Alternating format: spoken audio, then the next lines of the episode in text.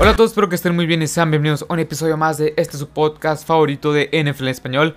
En el episodio de hoy vamos a hablar sobre las 11 conclusiones o las 11 historias que nos dejó la semana número 1 de la NFL 2021. Cabe recalcar que este es un episodio, este es un podcast de NFL en español que lo, que lo pueden encontrar en, Apple Podcasts, Google Podcasts, en Anchor, Spotify, en iBooks, aquí en YouTube. También tengo una página en Facebook y a donde también subo estos episodios, una página en TikTok y una página en Instagram. En estas últimas tres plataformas, en TikTok, Instagram y este, Facebook, pues subo eh, noticias casi casi al instante. Todo alrededor de la NFL. Y en todas las plataformas me pueden encontrar como Marcelo Sá y le estará apareciendo la misma foto del canal, esa en la que aparezco con una, con una sudadera amarilla. Y sin más que decir, vamos a, vamos a empezar rápidamente con las 11 historias o las este, 11 conclusiones que nos dejó la eh, semana, semana número 1 de la NFL 2021. Cabe recalcar que estas son 11 historias que yo quise recapitular, son 11 historias que son este, personales y pues, si ustedes tienen otras otro tipo de conclusiones de la, de la NFL de la semana número 1 de la NFL, pues lo pueden dejar en los comentarios y pues sin más que decir, vamos a empezar rápidamente con estas historias. La número uno, la que yo puse, fue eh, la defensiva de los Steelers es super elite. O sea, es elite y va a ser, y gracias a ella va a ser que estos Steelers van a ganar los partidos. Es una defensiva que demostró que no ha bajado de nivel. O sea, que es más, yo creo que potenció mucho su nivel con Joe Shover, Justin Lane, Cameron Sutton, tres jugadores que casi creo que nadie tenía en el radar que, fuesen a ser tan buenos en esta defensiva. TJ Watt demostró que vale cada centavo ese mega contrato que le dieron, que lo convierte en el mejor pagado este, de toda la NFL jugador defensivo, en toda la historia si no me equivoco, sí, con 28, 29 millones por año. La verdad es que esta defensiva luce impresionante. También está Devin Bush, Minka Fitzpatrick y gracias a la defensiva y equipos especiales es que este equipo ganó ante los Buffalo Bills, porque la ofensiva casi casi no operó. Una línea ofensiva que tiene cuatro nuevos titulares, este, porque se les, fue Mike Ponzi, este, David de Castro, Alejandro Villanueva, eh, Matt Feller, o sea, se le fueron cuatro, cuatro, titulares a esta ofensiva, a esta línea ofensiva, y creo que va a tardar un poco en embonar todas las piezas. Najee Harris tuvo menos de, de 4 yardas cada vez que agarra el balón, menos de 50 yardas por tierra. Creo que la defensiva va a ser la que va a sacar a este equipo adelante, va a ser la que gane los partidos, porque la ofensiva ahorita no la veo bien, no la veo explosiva, no la veo constante, al menos no ahorita, que estamos apenas entrando a la semana número 2. Así que yo creo, esta es mi conclusión de la semana número 1, que los Steelers, la defensiva de los Steelers va a ser la que saque los partidos este y va a ser que gane, va a ser la que este, bueno, va a ser la razón por la cual ganen los, este, partidos los Steelers. Pero bueno, vayamos con la siguiente conclusión. Los Colts serán un buen equipo pero todavía no. Esperan a que agarren ritmo. Es un equipo el cual los Colts pues se han enfrentado a diversas adversidades. O sea, se, le han dificultado muchas cosas en, el, en este receso de temporada. Está bien, llegó Carson Wentz, se lesionó el pie y no ha entrenado con el equipo titular. Llegó, está Quentin Nelson, uno de los mejores guards ofensivos de toda la NFL. Bueno, también se lesionó el pie y tampoco ha entrenado al 100% en un mes y medio. También Xavier Rose se les lesionó y tienen varias, o sea, diversas lesiones. Eric Fisher todavía no está listo para jugar. Así que es un, es un, equipo el cual tiene mucho talento, cabe recalcar eso. O sea, Jonathan Taylor, Michael Pittman Jr., T.Y. Hilton, que tampoco jugó porque está lesionado. O sea, em, Darius Leonard, DeForest Buckner.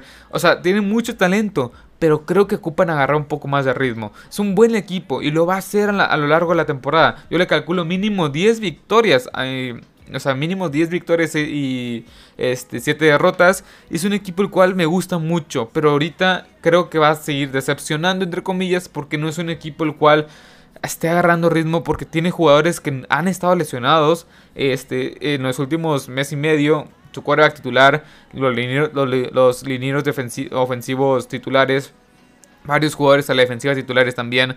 Este, así que hay que tener un poco de paciencia. Va a ser un buen equipo, pero ocupan agarrar un poco más de ritmo. Vayamos con la siguiente conclusión. Los Texans no son tan mal equipo como muchos pensarían. Eh, es una conclusión que es un poco polémica. Ya sé, jugaron contra los Jaguars y ahorita vamos a analizar un poco la conclusión que me dejaron los Jaguars. Pero bueno, los Texans es un equipo, pues que no es tan malo, o sea, tienes buen ataque terrestre. Mark, Ingram es buen corredor. Philip Lindsay es uno de los corredores más infravalorados de toda la NFL desde que llegó.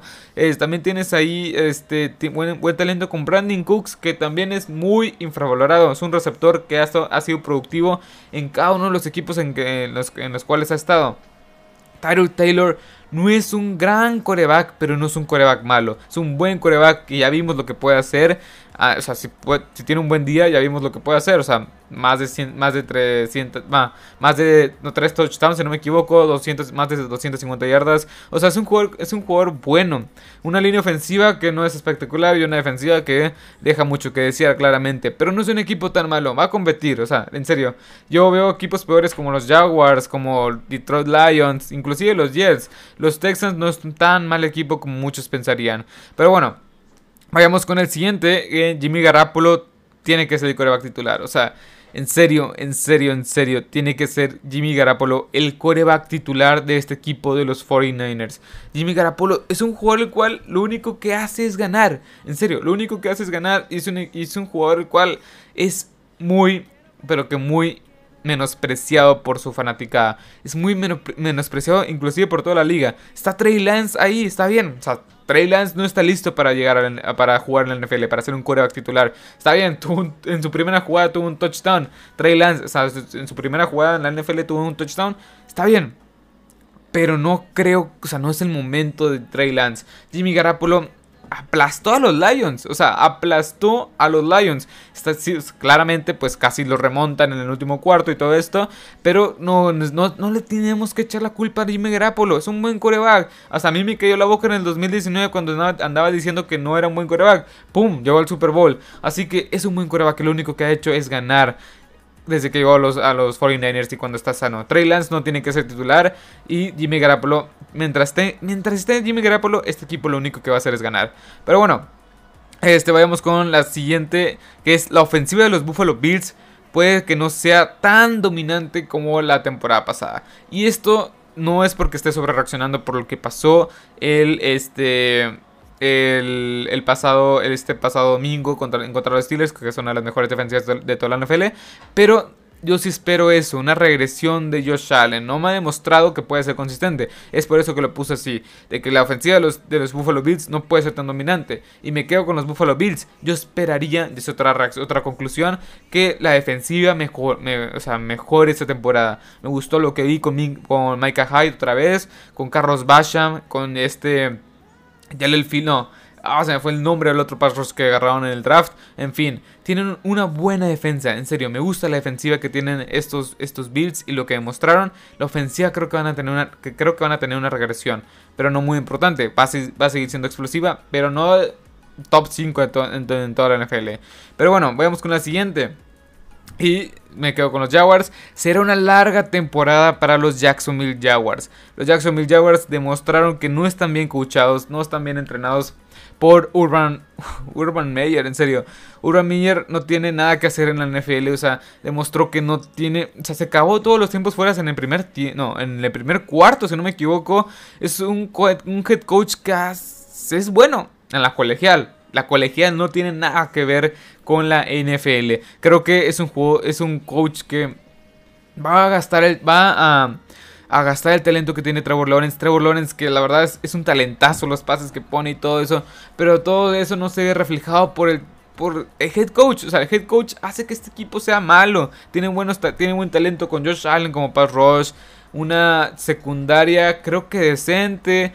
Este, y tienes Miles Jack en la defensiva. La ofensiva tienes ahí a Carlos Hyde, James Robinson, por favor, que te tienes que dar más el balón a James Robinson, la Vizca Chenault, Marvin Jones. En serio, este, Urban Meyer no tiene nada que estar, o sea, no tiene nada que hacer en la NFL ahorita. O sea, es un, es un head coach que es muy sobrevalorado y no creo que vaya a hacer nada en la NFL. Pero bueno, los Chargers son un equipo de verdad. O sea, los Chargers son un equipo de verdad y creo que van a competir fuertemente en su división. Es un equipo el cual que atendió las debilidades en su en la en la offseason, trayendo hombres como Rashawn Slater en el draft, Matt, Matt, eh, Feller, este y Corey Linsley. Todas estas piezas eh, funcionaron bastante bien.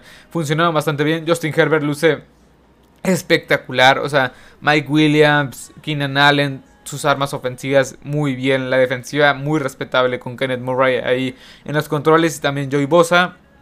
Este equipo de los Chargers me encanta para ganarle uno, uno, de los dos partidos divisionales a los Kansas City Chiefs y estar peleando fuertemente para llegar a los playoffs.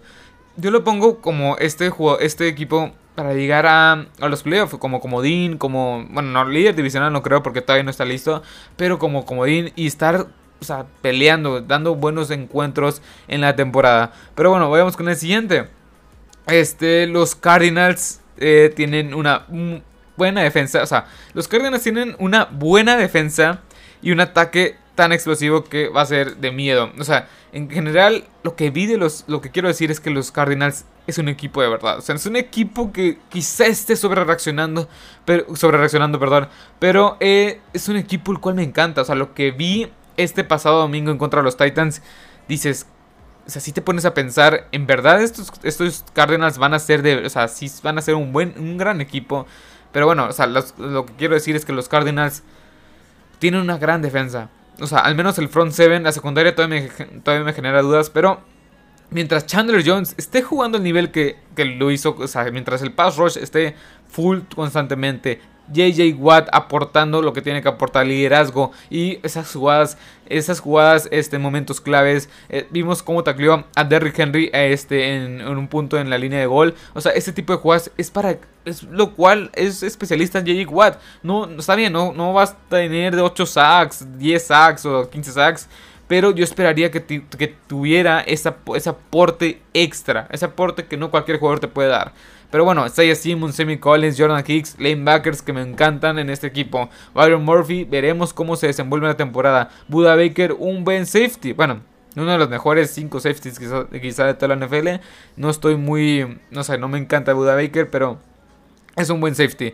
Y la verdad, la ofensiva con DeAndre Hopkins, Christian Kirk atrapando bombazos, Kylen Murray en plan intratable. En serio, este equipo de los Cardinals hay que tener mucho cuidado. Pero bueno, vayamos con el siguiente. Este, lo perdieron los Browns, pero son más peligrosos de lo que creíamos. O sea, perdieron los Browns, está bien.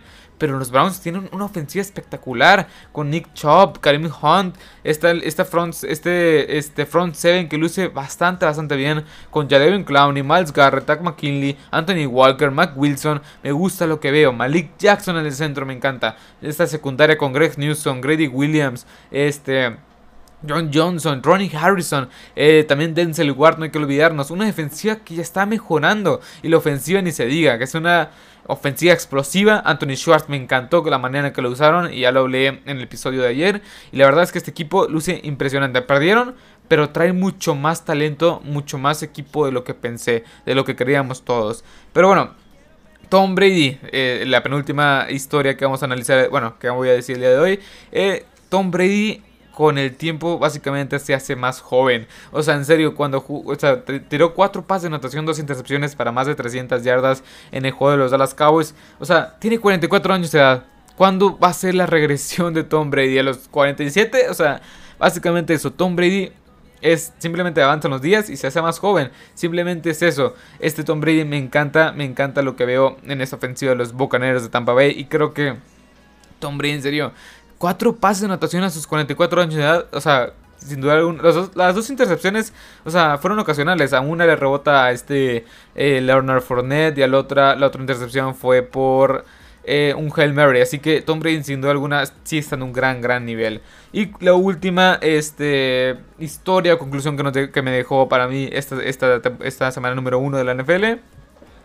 Los Denver Broncos ya tienen su coreback franquicia y este pueden ser muy peligrosos en la AFC o en la este oeste de la, en su división, o sea, en la oeste de la eh, conferencia americana, perdón. O sea, Teddy Bridgewater se notó bastante cómodo en el sistema. Noah Fan brilló. Este Cortland Sutton tuvo jugadas. Jerry Judy pues se lesionó, pero tuvo un juego consistente. La defensiva con Bradley Chop y Von Miller regresando de lesión con dos sacks. Eh, la secundaria con Justin Simmons también haciendo jugadas. Es un equipo muy completo. Es un equipo muy, muy completo.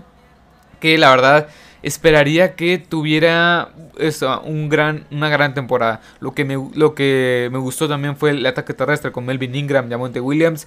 Pero lo más importante, o sea, todo esto está bien. Pero lo más importante es que tienes coreback, que tienes Teddy Bridgewater, que puede lanzar. Ya te mostró que te puede lanzar un poco más largo. Eh, lo que no puede ser, por ejemplo, tú Tango Baloa. No puede lanzar pases de más de 10, de 10 yardas. Y Teddy Bridgewater se, se notaba confiado, se notaba que él decía: Este es mi equipo. Eso es lo importante para un coreback. Y me encanta este equipo de los Broncos para dar varias sorpresas en la temporada. Si es que esta ofensiva sigue así. Y si es que la defensiva sigue produciendo como lo hizo con Von Miller y Bradley Chubb. Justin Simmons, no, o sea, está más que claro que es uno de los tres mejores safeties de toda la NFL.